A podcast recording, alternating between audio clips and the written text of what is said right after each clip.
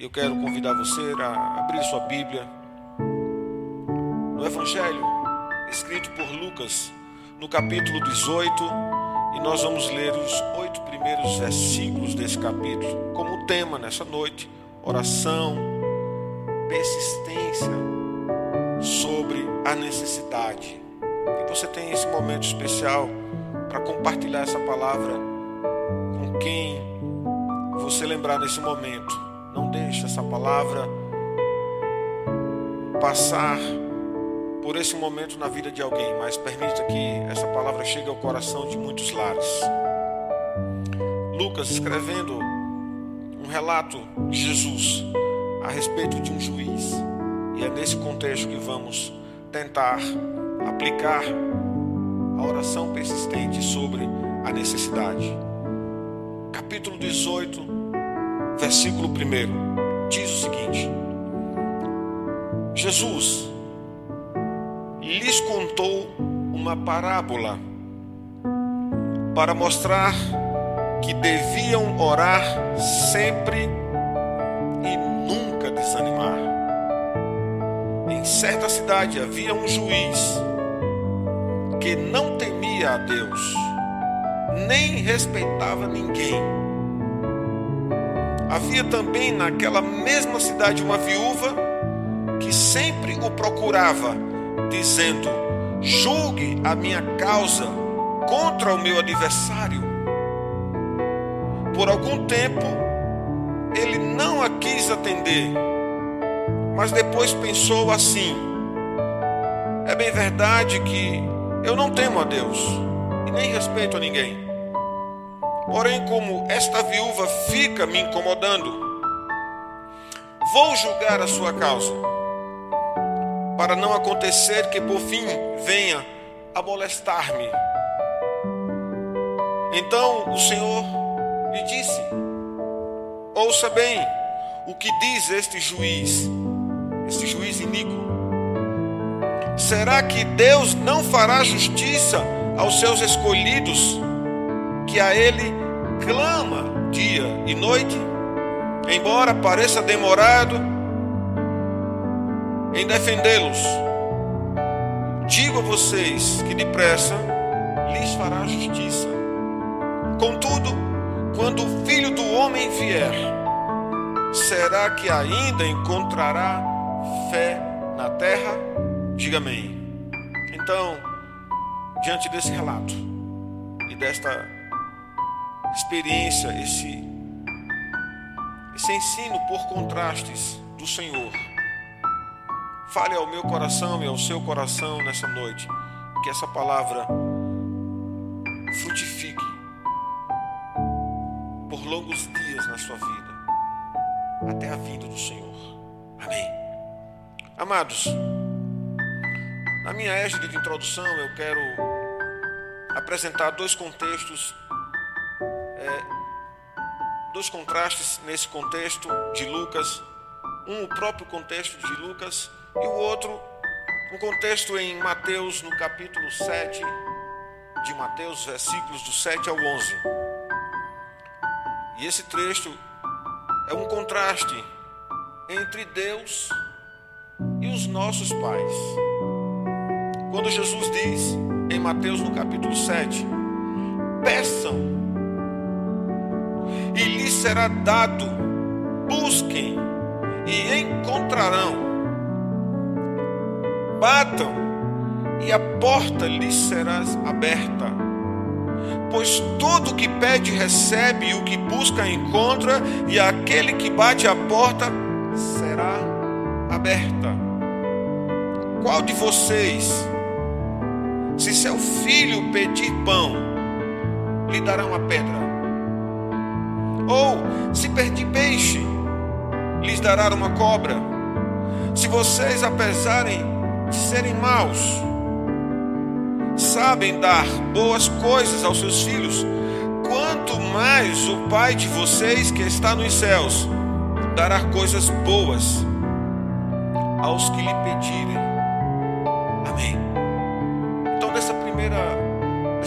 Ponto nessa introdução. Eu quero falar sobre o contraste entre Deus entre o nosso Pai Celeste e os nossos pais terrenos. Jesus começa afirmando que lhes será dado, nos será dado todas as vezes que buscarmos e o encontrarmos. A porta será aberta todas as vezes que a gente bater na porta da oração, que o clamor será colocado através do seu povo diante de Deus. A porta da providência diante da necessidade será aberta. Ao pedir, ao buscar, receberá, encontrará esta porta sempre aberta para o agir de Deus. Então Jesus começa dizendo que as portas do Senhor estão abertas à nossa oração, ao nosso clamor, para que seja dada a devida solução diante da nossa petição. Então ele chama atenção para buscar a Deus diante de toda a nossa necessidade, diante daquilo que precisamos receber do Senhor. E ele faz esse, essa colocação fazendo um contraste, comparando os pais terrenos com o Pai celestial, dizendo que nenhum pai pensa em dar uma pedra em lugar de um pão na necessidade de um filho. E se o filho pedir um peixe, ele não vai substituir um peixe por uma cobra. Se o pai terreno é capaz de suprir a necessidade de um filho com um ato de bondade, com um ato de cuidado, com um ato de suprimento diante de uma necessidade, ele pensa sendo dessa forma, humano, falho, mal em sua natureza, ele consegue pensar bem, mesmo tendo convicções distorcidas a respeito de Deus. Quanto mais o Pai Celeste, que nos deu o seu Filho como um sacrifício vivo, onde a cruz é uma demonstração da plenitude do seu amor. Então ele começa dizendo que quando a gente pede, Deus tem o desejo em nosso coração, no seu coração, de ajudar. E às vezes precisamos entender que Deus quer ajudar e Ele sabe qual é a melhor maneira de nos suprir. Então, amados, Jesus não está fazendo uma simples comparação e um simples contraste para distinguir. Ele está mostrando que o homem é mau, mas sabe cuidar bem do seu filho. E o Pai Celestial, que é perfeito e completo, santo, faz tudo muito mais e melhor. Ele age num plano muito superior ao nosso. A resposta que eu e você quer pode vir uma outra, mas com certeza e absolutamente acolha, receba, guarde nos lugares da providência de Deus, porque Ele sabe o que é o melhor. Nada que você sinta pelo seu filho o melhor que você possa fazer para suprir a necessidade do seu filho. Nada disso se compara com o amor que Deus tem por você e por eles. Tão somente. Perceba pelas palavras de Jesus como quanto o coração de Deus, que é perfeito e é inclinado para cuidar de nós, deseja que a gente busque-o, bata a sua porta e espere o seu agir no tempo dele, porque muitas vezes as pessoas não conseguem imaginar esse Deus que tem um interesse de fazer o melhor para nós. Esquecemos, nos apressamos e tomamos as decisões precipitadamente. Por isso a Bíblia nos diz que Deus amou o mundo de tal maneira que deu o seu filho por amor de nós. Esse aqui é o primeiro ponto. O de Mateus diz que Deus tem o desejo. Coloca aí na, nas suas anotações. Deus tem o desejo de fazer o melhor e muito mais por nós. Que a porta que se bate, que se pede, que se ora, que se clama, ela está aberta. E Ele fará. Ele fará da sua forma. Amém. Ainda nesse ponto temos um segundo contraste, quando Lucas está aqui mostrando um juiz, um homem de uma mente distorcida a respeito da vida. Pensa que as coisas e as posições, ou a riqueza, ou qualquer interesse terreno está no alvo primário do seu interesse e não percebe que a vida é muito mais além do que as frenéticas correrias que desejamos para alcançar sucesso e reconhecimento entre os homens. Em Lucas 18, aqui um outro ensino a respeito da oração.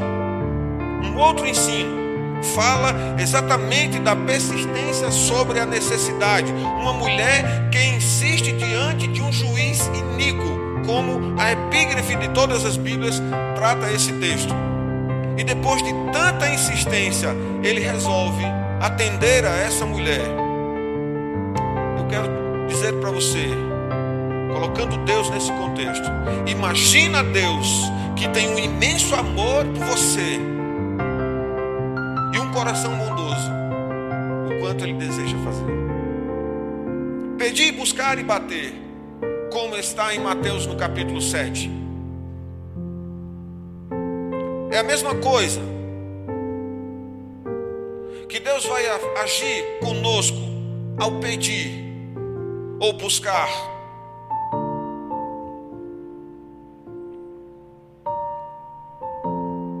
E quando buscar de todo o seu coração e confiança nele.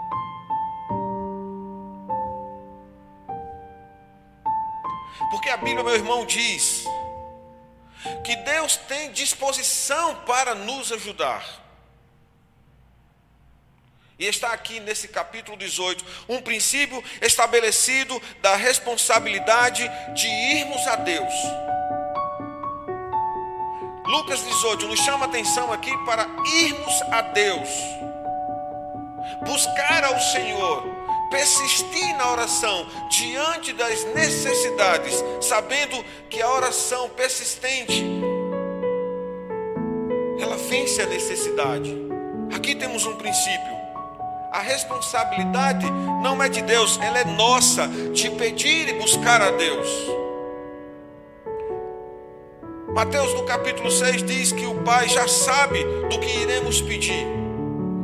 E que a oração nos leva a depósitos da graça de Deus. E não fazemos nada por merecer, e sim somente por causa desta graça que Ele resolve todas as situações todas as necessidades por nós.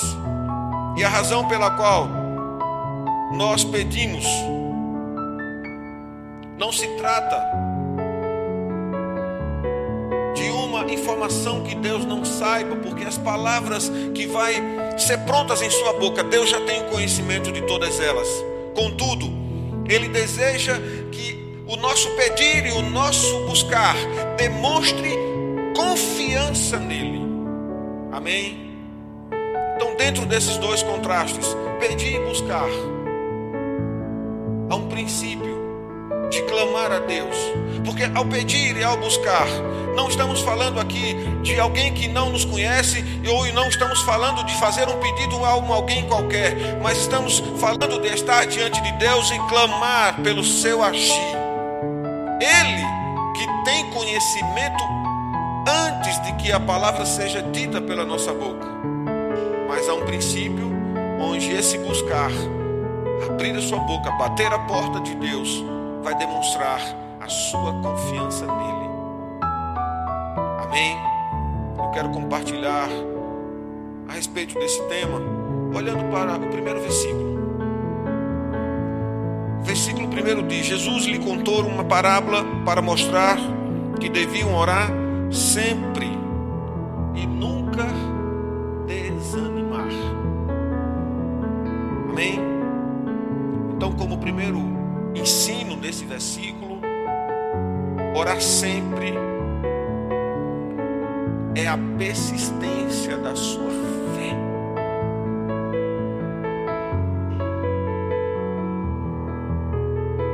Se você não tem orado sempre,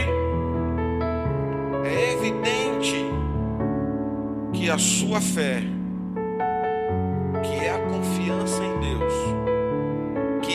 desejo de bater a porta de quem conhece e resolve.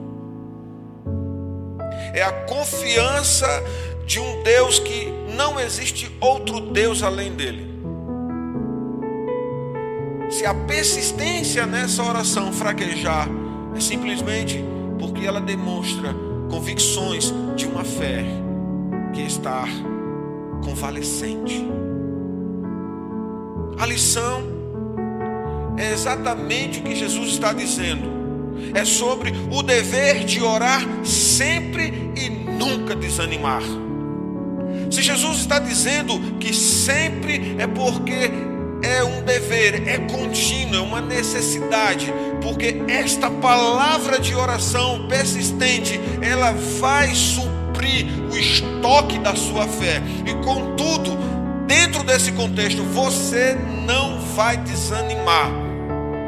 E aí é evidente que na tua caminhada e na tua trajetória de fé, quando os desafios vêm a você, bate bate no seu barco, bate no seu barco como ondas agressivas e ventos agitados que fazem um enorme barulho contra você. As noites frias, longas, que quase nunca passam, aquele problema que tirou o teu sono, que você já não dorme, que você não tem mais tranquilidade. É evidente que uma falta de oração persistente está tornando a tua fé desnutrida para o texto, um juiz, um homem terreno. Aqui pode ser uma autoridade designada por Herodes, evidente, em virtude de que se esse juiz fosse um patrício, um judeu, ele não estaria agindo dessa forma. É provavelmente que essa situação entre duas pessoas estaria sendo decidida dentro de uma sinagoga pela presença dos anciãos. Mas um homem que não está temente a Deus e não está preocupado com o outro, ele vai agir com a força da sua toga, crendo na sua intelectualidade, crendo na força da sua inteligência, confiando na razão criada por homens. Essa mulher não está num contexto muito distante do nosso. Há muitas pessoas sofrendo por decisões injustas. E pessoas estão sendo largadas dentro das prisões como se fosse algo descartável pela sociedade. Um juiz injusto, sendo importunado por essa mulher, concede o pedido exatamente por causa da sua persistência. E essa persistência não é simplesmente um incômodo, um barulho, uma fala todos os dias.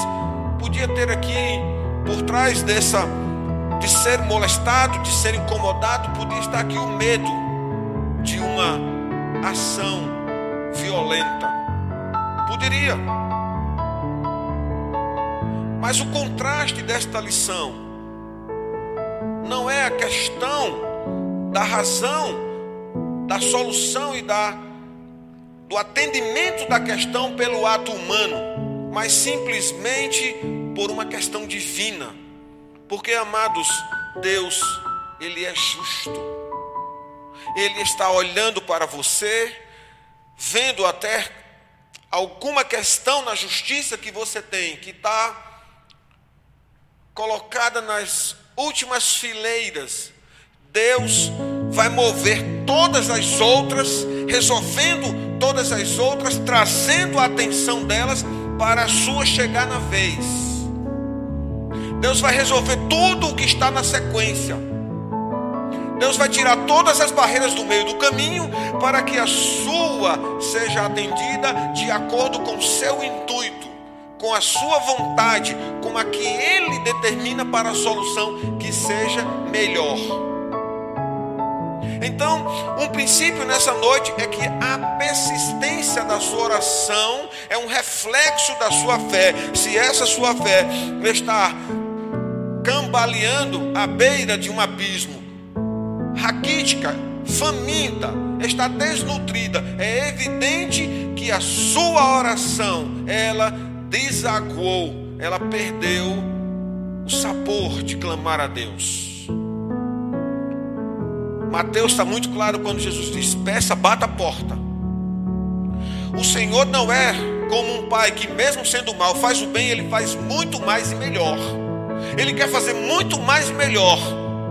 O princípio de falar e pedir é exatamente aquilo que Deus já sabe que vamos clamar e que Ele quer ouvir a nossa presença, o nosso compromisso, é a nossa parte da aliança que devemos responder a Deus.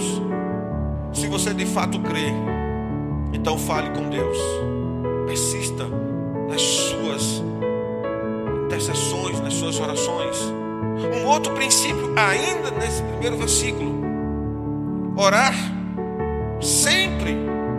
A oração contínua, ela não vai permitir que você desanime. Então, portanto, como a oração é um reflexo da sua fé, se você tem essa convicção de que Deus nessa noite vai atender as suas orações, creia tão somente que esta fé nutrida e esta oração contínua, você não vai desanimar.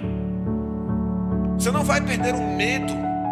Você vai perder o medo. Você não vai perder a coragem. Você vai ter a vontade de continuar nessa empleitada com Deus, porque mesmo em razão de um exercício espiritual que demanda toda a nossa energia, crer, envolver, buscar, bater a porta, o que nos leva ao esmorecimento não é esse exercício, essa busca a Deus é exatamente a ausência da oração. Então a ausência da oração é ela que faz a gente ficar fraco, desanimado. É a falta dela. E quando deixamos de orar, é que nós somos exatamente suplantados pelo desânimo. E quando falta a oração em nossa vida, é que somos esmagados pelo esmorecimento, pelas circunstâncias, pelos ventos contrários. Sem oração, perdemos o vigor da vida espiritual. Se a ausência da oração causa tudo isso, o oposto é o exercício espiritual. Sem oração, não há poder para enfrentamento. Não há poder para enfrentar as lutas e perseguições. Sem oração, perdemos a conexão com as alturas, perdemos a conexão com esse Deus que está em nós, quer operar em nós e através de nós. Amém, diga amém.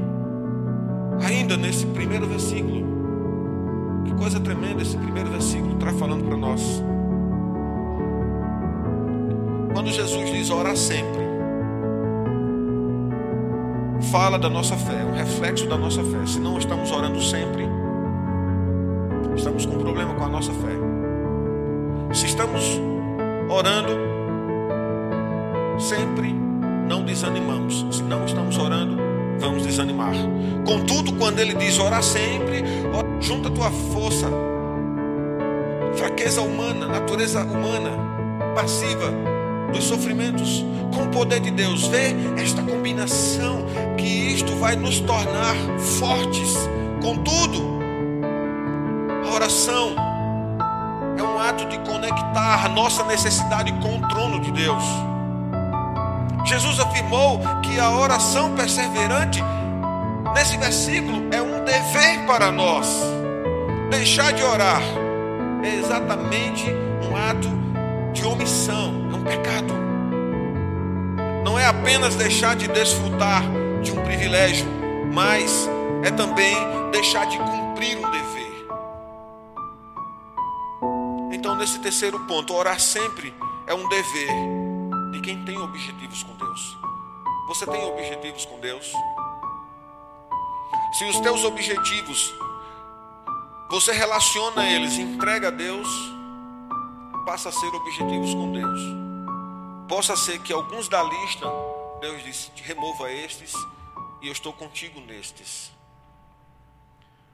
Agora, saindo do versículo 1 e indo para o versículo 2, até o versículo 6, quando ele fala desse homem nesta cidade que não temia a Deus, não respeitava ninguém, nenhuma necessidade.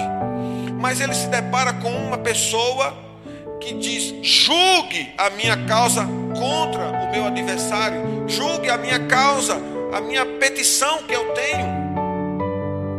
E ele fica incomodado e ele toma a decisão: vou julgar por sua causa, para não acontecer que por fim venha a molestar-me, por fim venha incomodar ou fazer alguma coisa comigo. Então, amados, partindo para esse contexto desses versículos, do 2 ao 6, aprendemos nesse contexto uma lição: que orar não é a mesma coisa de que essa mulher está pedindo insistentemente a um desconhecido. Presta bem atenção agora. Orar é um pedido, é bater a porta, é falar, é saber que ela vai se abrir para você, não para um desconhecido, mas para um Deus, não para um desconhecido, mas para um Deus, não para uma pessoa qualquer, mas para o seu Pai. Então entendemos nesses versículos que Jesus está dizendo aqui uma mulher que ela está insistentemente diante de alguém que ela não conhece, mas o cristão não está nesta situação. Você está insistentemente diante de uma oração, diante de um Deus que conhece a sua história. Eu tenho neste lugar, nesses cultos de terça-feira, durante esses três anos, experiências vividas de mulheres intercedendo pelos seus maridos, de pais desanimados, encontrando forças em Deus, alimentando por uma oração persistente, alimentando a sua fé, crendo e vendo filhos sendo curados, tratados, famílias sendo edificadas casamentos restaurados, enfermidades caídas por terra. Eu creio tão somente que o nosso trabalho aqui é uma fronteira final, onde estamos apresentando a Deus no fronte do problema, diante da necessidade e dizendo: Deus, tu é Deus e ninguém além de ti e nós estamos aqui para confiar. Então, esta mulher que está apresentando uma petição diante de alguém que ela não conhece, que também não a conhece e que sente essa necessidade de resolvê-la, para não ser incomodada, essa palavra Jesus está trazendo um paralelo para mim e para você, que não é assim que Deus quer fazer. Ele quer ouvir a nossa oração com insistência, diante de uma confiança, porque não estamos pedindo a uma pessoa qualquer, mas um Deus que conhece a nossa existência.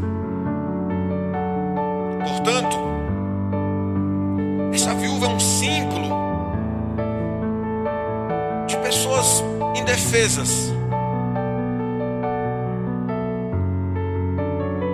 E é evidente que ela não tinha recursos de nenhum tipo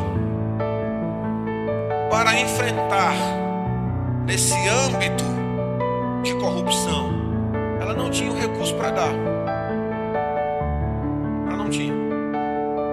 ela não podia ter nenhuma esperança em obter justiça desse homem. E não é essa a nossa linha de pensamento. Mas estamos olhando aqui o contexto. Porque a realidade funcionava assim. As decisões, elas estavam pautadas em interesses. Elas não estavam pautadas na justiça mais que você tenha sofrido uma injustiça dessa natureza, Deus é justo. Ele vai cuidar de você. Desmanchar a sua vontade. Ele vai desfazer coisas mal feitas. Para que a justiça venha e se cumpra na sua vida. Ele é Deus. Creia tão somente. A única coisa que essa mulher tinha era a insistência. única coisa que essa mulher tinha era o desejo de ter a sua situação resolvida. Ela nunca pararia de importuná-lo até que seu pedido fosse atendido. E diante desse contexto, quando Jesus está explicando isso, ele demonstra aqui que não há nada de tão profundo nisso, porque isso era comum. Jesus não quis exatamente comparar a nós, ao povo de Deus, nesta situação.